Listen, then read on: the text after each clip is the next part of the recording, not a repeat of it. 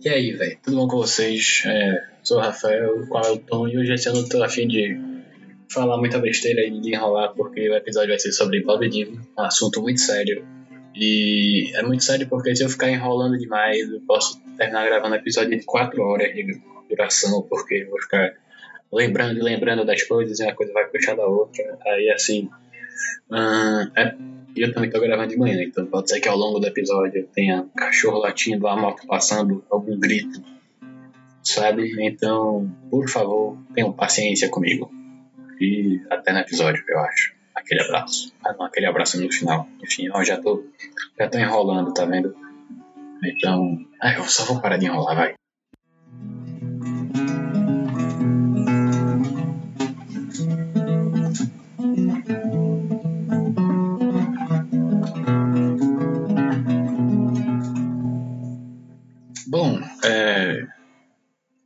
Falando aqui sobre os anos iniciais da sua grande carreira, que é, até hoje está nativa, né?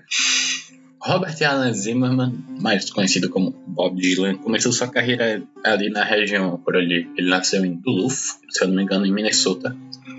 Ele tocando em bandas de rock and roll, que principalmente faziam covers de Buddy Holly e Little Richard. Isso é algo muito importante que eu acho que é, não se tem a devida atenção, é por isso que eu quis enfatizar. E, mas quando ele foi para a Universidade de Minnesota, ele descobriu o folk e ficou impressionado com a, a, a, proposta da música, que era uma música mais séria e realista, enquanto assim, ele dizia que o, o rock tinha é, essa coisa do, do ritmo e da, sei lá, good vibes e tal, só que o folk era algo mais sério e trazia umas emoções, assim, emoções mais profundas do que no rock and roll. Eram músicas que, de certa forma, ensinavam a viver. E foi na faculdade também que ele conheceu, através do folk, a obra de Woody Guthrie, que foi é, uma das maiores que uma das maiores referências para ele no na sua carreira. Agora, aí nessa época ele ainda era o Robert Alan Zimmerman, e, assim, meio que essa transição chega a ser até uma história meio engraçada, que ele queria. É, assim, logo quando ele começou a tocar no circuito de cafeterias, por assim dizer, nos clubezinhos ao redor da sua faculdade, ele quis mudar o nome porque, é, assim, ele achava que era um nome muito grande para. para qual é mesmo? Pra dizer, não, meu nome é Robert Allen Zimmerman.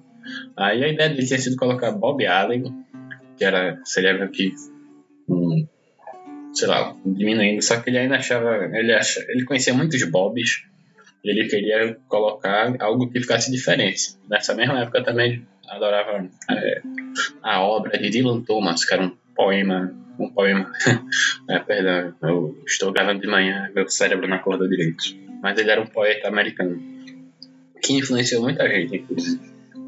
É, enfim, aí ele não, Dylan, Dylan, Dylan, Dylan soa melhor do que Allen. Aí ele disse, é, eu acho que Bob Dylan fica melhor. Só que assim, ele ainda não tinha muita certeza, sabe? Só que teve uma vez que ele foi se apresentar no lugar e perguntaram pra ele: Não, é, seu moço do tamborinho, qual é seu nome? Ele, Bob Dylan. Ele meio que falou assim na lata e pegou, sabe? Então, assim, não exatamente uma história com altas reviravoltas e grandes confusões, mas é, é é Bob Dylan, é, é perfeito. Aí, assim, é, já como Bob Dylan, ele decide largar a faculdade para Nova York com a esperança de conhecer o seu grande ídolo, Woody Guthrie. E chegando lá, é, ele conheceu o Woody Guthrie, só que Woody, ele já estava doente, estava hospitalizado, mas ainda assim, é, Bob, nossa, é, senhor Dylan, foi mais que tem que manter a, respeitar a autoridade. É, chegando lá, ele tocou pelo, pelos circuitos famosos do bairro de Greenwich Village e ele conheceu o Woody Guthrie, que já estava hospitalizado e inclusive ficou bastante próximo do, é, do agente de Woody, que era Jack Elliott, se eu não me engano. E com isso, assim, com esses contatos já dentro do mundo do show business, ele também foi criando a sua reputação é, no circuito, ele ganhou seu primeiro contato, contato, seu primeiro contrato com a Columbia Records. Assim, ele foi ganhando é, espaço na cena local e tal. E é, com esse espaço que ele foi ganhando, ele chamou a atenção de simplesmente John Raymond, que é talvez um dos produtores mais lendários da música americana. E, feito eu falei, ele levou Dylan pro estúdio, com, pro estúdio da Columbia, e em 62 saiu o auto-intitulado Bob Dylan, que, assim, infelizmente, ao contrário do que se pode pensar, não chegou a ser esse sucesso todo, não emplacou Dylan como o maior nome da música na época. Até porque na época já estava começando a surgir assim, umas bandas, sabe? Acho que vocês sabem do que eu estou me referindo, a banda do Submarino Amarela, etc. E a proposta era outra, e feito eu falei, assim, é importante ressaltar que Dylan começou tocando rock and roll nessa parte. Aí começou a ter essa retomada do rock and roll dos anos 50 americano, só que pela invasão britânica. Então, é, assim, enfim, o que eu tô querendo dizer é que o, o disco não emplacou e que, inclusive, a Colômbia chegou a cogitar cortar o contrato de Dylan. Porque eles falaram, esse maluco cabeludo aqui que fala com essa voz anasalada, sabe, assim, eu fiz uma péssima, uma péssima imitação de Dylan aqui só que John Raymond e, inclusivemente, um tal de Johnny Cash, que tinha sido recém-contratado pela Columbia também, só que Johnny Cash já tinha um nome bem maior para ele. É, defenderam o Dylan dizendo, não, esse cara ele escreve coisas perfeitas. E eles estavam certos, né? Aí, em 63, saiu Free William Bob Dylan, que foi o disco que firmou, ou firmou como é, um artista, assim, a household name, sabe? um artista é, reconhecido. E talvez esse seja o álbum, de certa forma, mais importante para a carreira dele, porque tem é, músicas como Blowing the Wind e A Hard Rain Is Gonna Fall. E também, assim, é, é, a importância é porque essas músicas foram o que fizeram Dylan estourar, é, ficar famoso e tal. E também são músicas que é, vai gerar influência no cenário folk, sabe? Então, assim, acho que a importância desse álbum não é apenas pelo conteúdo em si, mas por isso, que garantiu que a segurança de Dylan em uma gravadora, que ele ia ter uma plataforma para alcançar várias pessoas, e através desse alcance que ele conseguiu, ele está na Colômbia, é, ele vai conseguir gerar essa influência toda no cenário folk da época, que ainda trazia. É, que ainda não estava do jeito que hoje em dia é conhecido, sabe?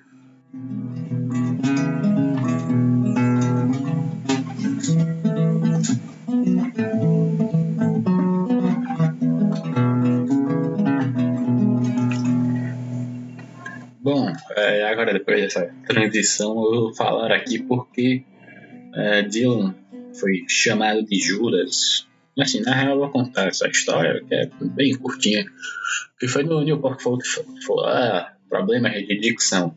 Foi no Newport Folk Festival de 65, eu quero dizer, mas eu não tenho certeza.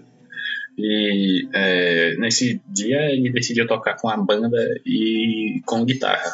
E isso não foi bem visto pelos olhos da audiência que ficou estarrecida com uh, o menino de olhos de ouro.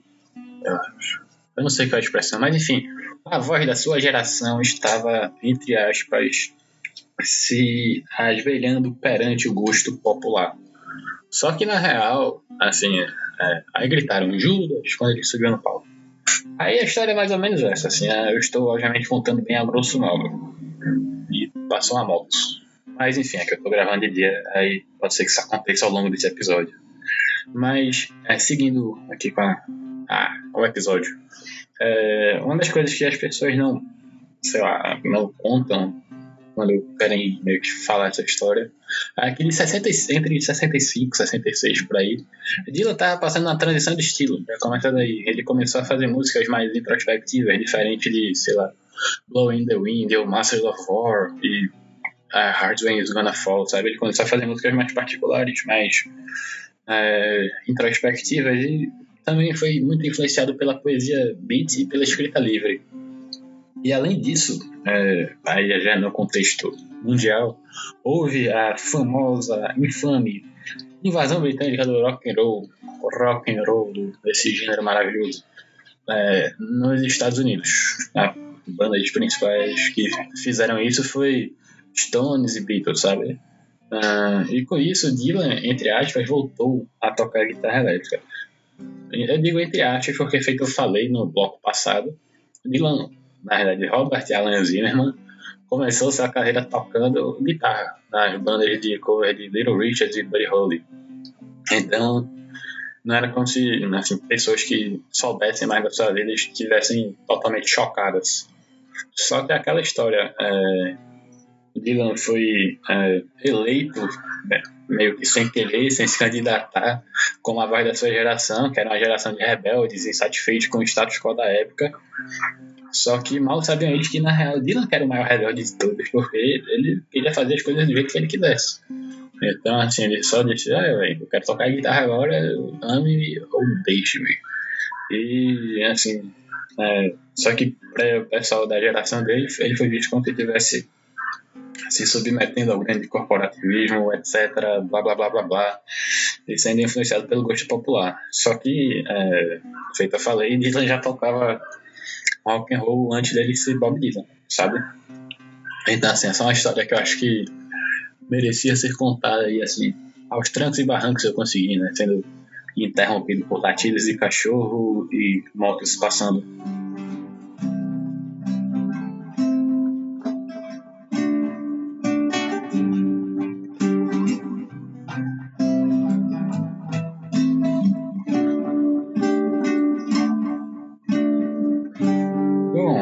falar sobre talvez a parte que eu mais gostei de pesquisar e de, sei lá, perguntar para pessoas, eu vou citar aqui diversas autoridades no assunto é, de Bob Dylan, inclusive minha amiga Isadora, que é junto comigo, nós somos os últimos dois fãs de Bob Dylan em Recife inteiro. Então, vamos falar aqui porque, assim, eu vou falar aqui, porque é, ele quais são assim, os elementos da escrita dele que eu consigo observar com maior clareza e porque esse seu estilo é único e assim feito até a própria Colum Columbia Records vender ele nos anos 60 é, não dá para copiar sabe assim eu acho que a grosso modo tem esses três grandes esses três principais pilares da escrita dele que são é, a sátira o sarcasmo é, as referências que ele faz a coisas diversas, sejam notícias, seja filmes ou outros artistas.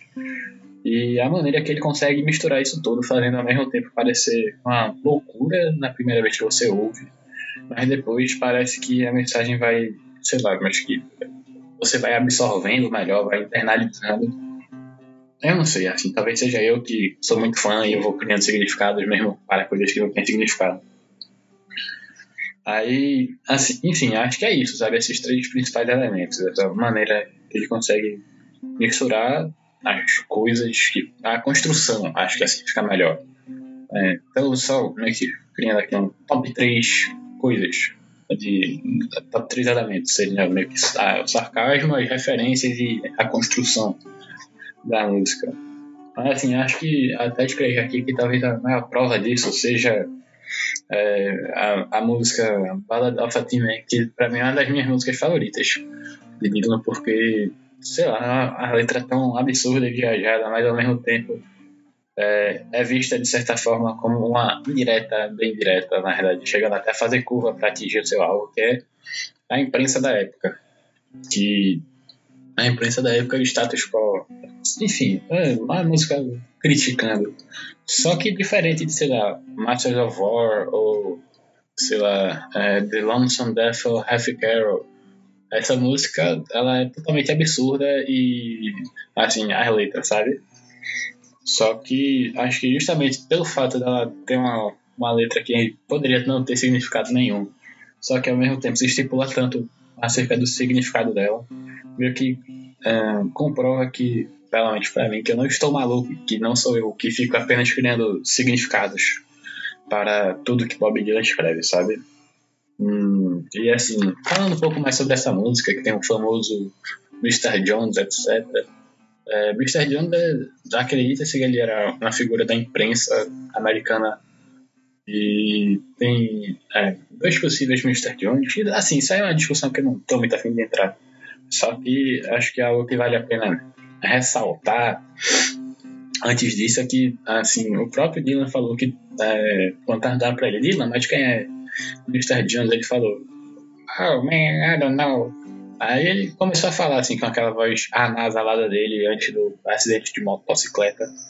Quer dizer, não sei se foi antes ou se foi depois. Acho que foi antes. É, acho que foi antes. Enfim, é, com aquela vozinha anasalada dizendo. E assim, meio que. Ele não sabe quem é o Mr. Jones, porque todo mundo tem seu Mr. Jones na, na vida. Sejam, assim, pessoas que não entendem é, como você se sente, sabe?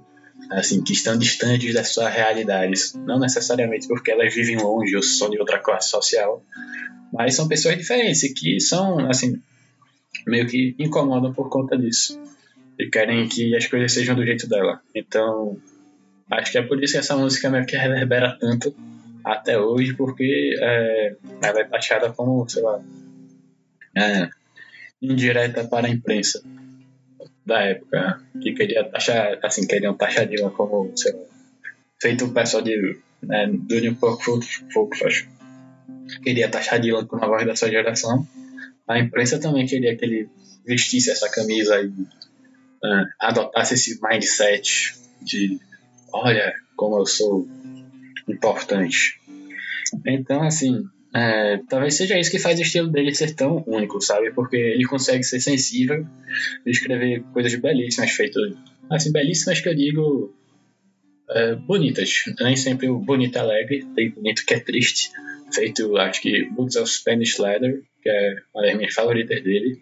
E sei lá, é, agora citando aqui os especialistas na causa, né, que me ajudaram a a fazer esse podcast, a, a primeira música que me recomendaram, que eu botei no Instagram, foi Don't Think Twice It's Alright. E que, assim, também é uma música bonita. E ela faz até do, essa música do Free Will Bob Dylan. Acho que foi uma das primeiras músicas de Dylan que eu aprendi a escrever, ou escrever não, a tocar. Aí tem Desolation Row e Like Tombstone Blues, recomendado pela a minha amiga Isadora, que ela é a maior conhecedora de Dylan que eu conheço, que inclusive ela me deu umas dicas aí, mandando fotos do livro que o, a autobiografia do Dylan, que é o Chronicles, volume 1, e que ela tem a edição em casa.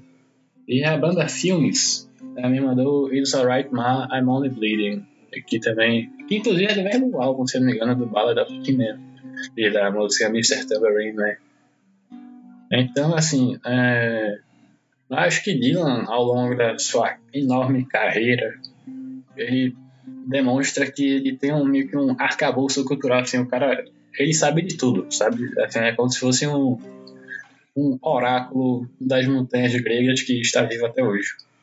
E é, nos anos 60 ele incorporou, feito eu falei, é, elementos da poesia beat e da escrita livre, mas também é, é as coisas da cabeça dele, sabe? Porque assim, é, acho muito louco pensar que Dylan foi influenciado por alguém, quando que é, até hoje, assim, parece que ele existia dois mundos, né? O mundo antes de Dylan e o mundo depois de Dylan. Porque ele influenciou tanta gente. Mas sim, Bob Dylan já foi influenciado, feito eu falei. O próprio Woody Guthrie também.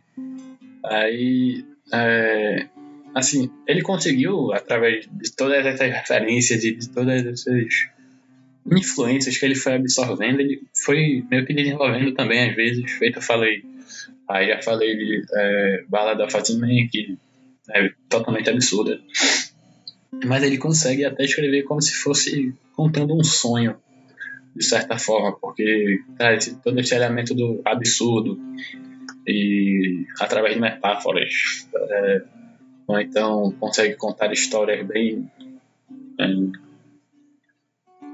assim, de uma maneira que você não ouve, sabe?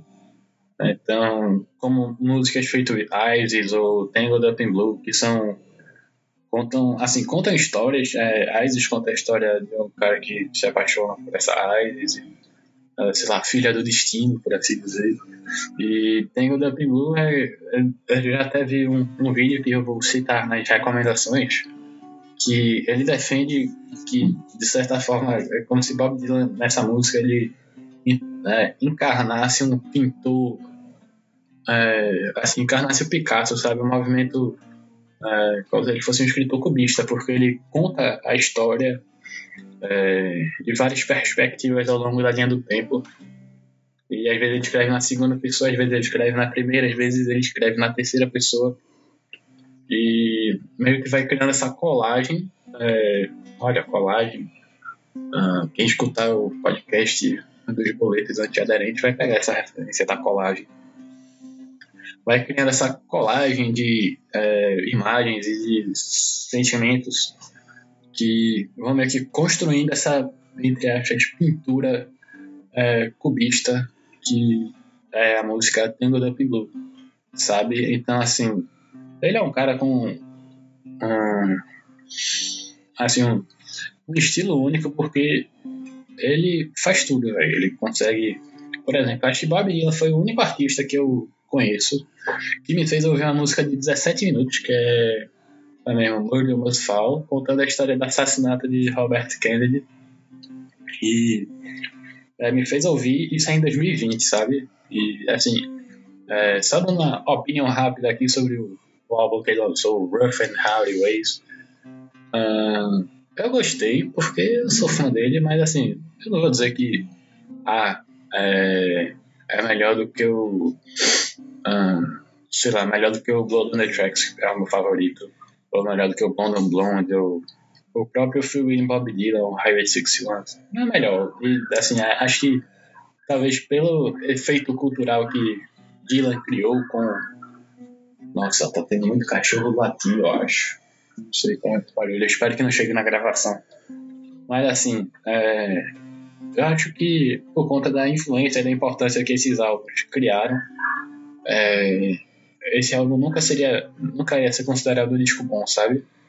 Porque acho que Bob Dylan ficou muito grande e uma carreira muito extensa para é, as pessoas dizerem que qualquer coisa nova que ele lançar vai ser melhor do que algo do catálogo do inicial dele, sabe?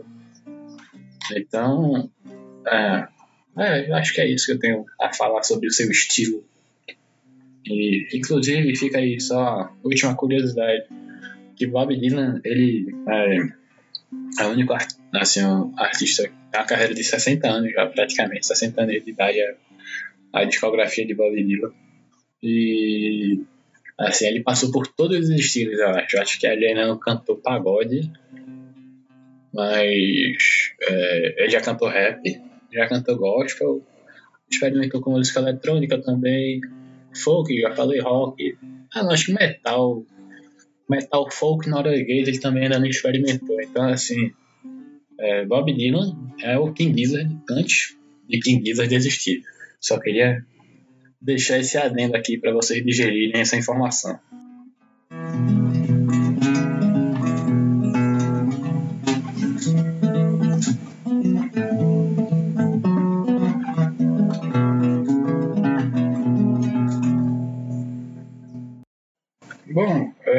Sobre Dylan, é, esse é o bloco de transições, antes de transições, nossa, eu realmente preciso acordar e tomar uma xícara de café.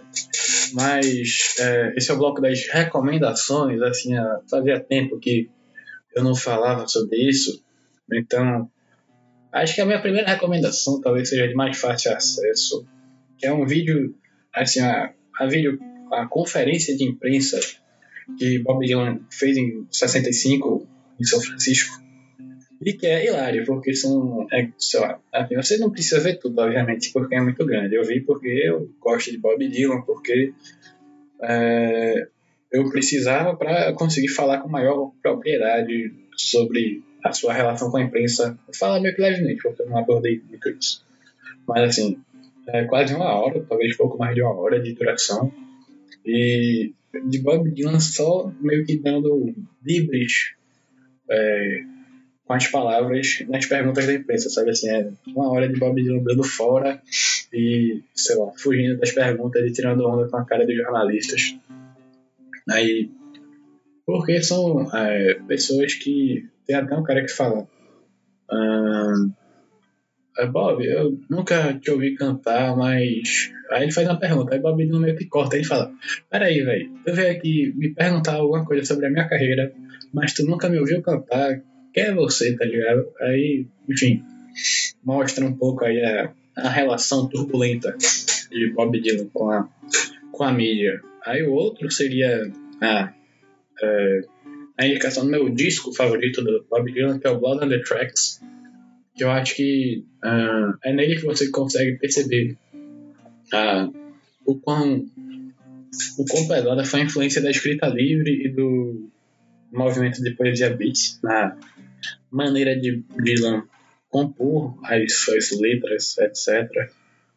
E assim, é, é belíssimo, velho, porque Bob Dylan com o coração partido é um Bob Dylan que escreveu coisas bonitas, sabe? E coisas sei lá, pra te fazer pensar. Mas acho que, assim, é o meu favorito, mas talvez não seja o melhor de todos dele. Realmente acho que o Highway 61 Revisited esteja ainda no topo dessa lista. Hum, outra recomendação, que é da banda Filmes. É, eles recomendam o Blonde on Blonde para pessoa que estava conversando no, nas DMs do Instagram. É o, o Masterpiece, é a obra-prima do nosso amigo, o senhor moço do tamborinho. E a recomendação da minha grande amiga Isadora, ela recomenda que vocês leiam o Chronicles Volume 1. E eu com certeza irei ler, porque eu sou fã de Bob Dylan, então por que não, sabe? Inclusive acho que eu vou até pegar, é, sei lá, no Kindle ou alguma coisa assim pra. Porque agora, isolamento social, não quero sair de casa pra ir no shopping. Aí eu acho que é isso. Quer dizer, não, tô ficando maluco. É, outra coisa que eu esqueci de recomendar, que eu lembrei aqui que eu estava inscrito, é o documentário que eu já citei aqui, o Rolling Thunder Review. E, assim, é, tem gente que fala que tem umas certas incongruências, assim, não é exatamente 100% verossímil, não é algo que condiz 100% com a realidade. Porém, ainda assim é Bob Dylan e tem os clipes dele tocando e tal. Então, eu acho que vale a pena, é, mesmo se você não acreditar em tudo, mesmo se tudo que estiver lá, assim, nem tudo que estiver lá esteja correto. Acho que como uma obra de entretenimento, vale a pena você dar uma, uma olhada, uma observada, assistir, porque é divertido. Inclusive tem a grandiosa, grandíssima Johnny Mitchell tocando Coyote, que é uma das minhas músicas favoritas dela. Inclusive aparece outro cara que eu citei aqui no podcast, que é o é, Alan Ginsberg, que é o autor, poeta do movimento beat, que nessa época ele estava dando vários rolês com Bob Dylan. E eu acho que é isso. E ouçam a discografia inicial de Dylan, tanto a parte Bicho Grilo, quanto a parte do inicial do folk rock ali. É, já começa, acho que no Bring It All Back Home, Blonde on Blonde também, já tocando guitarras. Aí, Highway, obviamente, é, acho que clássico obrigatório e ouçam a carreira dele, velho, porque é Bob Dylan, tipo, vai ter coisas bonitas, vai ter coisas que você pode não, não ir tanto com a voz dele. Eu acho que, por exemplo, o, só pra finalizar aqui, é o John Wesley Harding talvez seja o disco, assim, do, dos catálogo, do catálogo inicial dele, assim, acho que é de 60 e poucos. Talvez seja o mais complicado de, se gostar de primeiro porque é meio que country, assim, pega uns elementos do country, de música gospel dos Estados Unidos.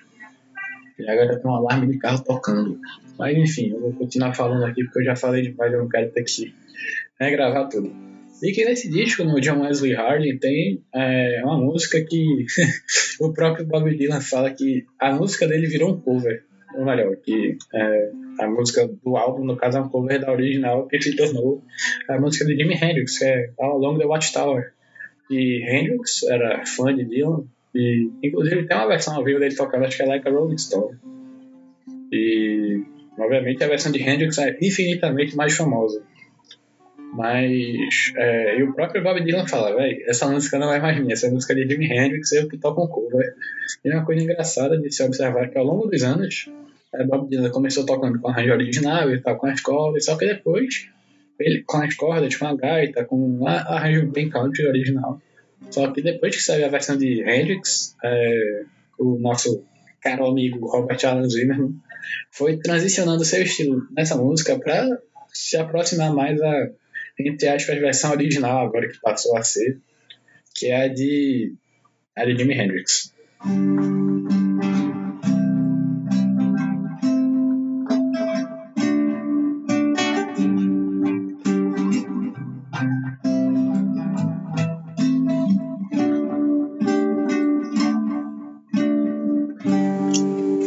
isso aí, amigos, caros ouvintes. Acabou.